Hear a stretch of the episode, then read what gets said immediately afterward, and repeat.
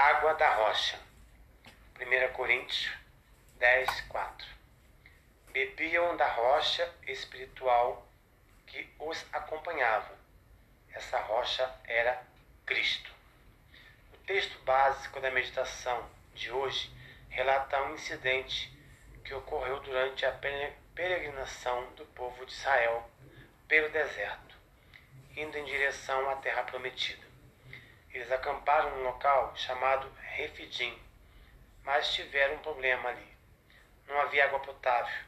Então o povo de Israel, como uma criança manhosa, começou a reclamar contra o seu líder Moisés e, por extensão, contra o próprio Deus, por causa daquela situação, culpando de tudo aquilo.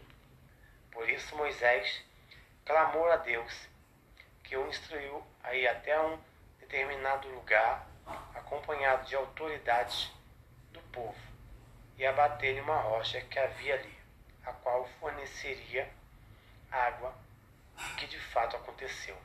O problema foi resolvido, mas a lembrança da rebelião do povo ficou marcada no nome que Moisés deu ao local, Massá e Meribá, provocação e rebelião.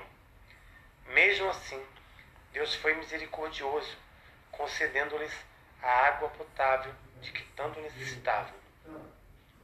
Aqueles israelitas rebeldes são, na verdade, uma imagem de todos nós, que quando as coisas não andam sempre como gostaríamos, nos rebelamos contra Deus. O resultado disso, porém, será uma sede espiritual causada pela ausência do Criador em nossa vida. No entanto, tal como naquele deserto, Deus teve a iniciativa de providenciar a água viva na pessoa de Jesus Cristo para saciar a sede de toda a humanidade. O apóstolo Paulo comenta essa verdade no versículo em destaque acima.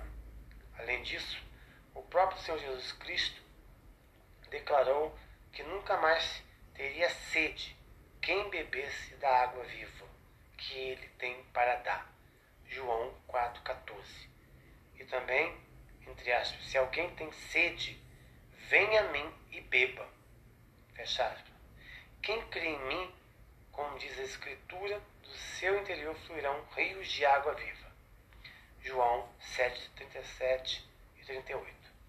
Portanto, se você, prezado leitor e ouvinte, sente aquela sede no seu espírito, Jesus Cristo é a fonte da água viva que sacia toda essa sede.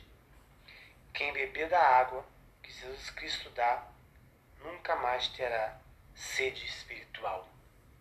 Se você ainda não aceitou a Cristo como seu único e suficiente Salvador, faça ainda hoje, porque só Jesus Cristo é o caminho, a verdade e a vida, e ninguém vai ao Pai se não for através dele. Lembre-se que a salvação ela é individual.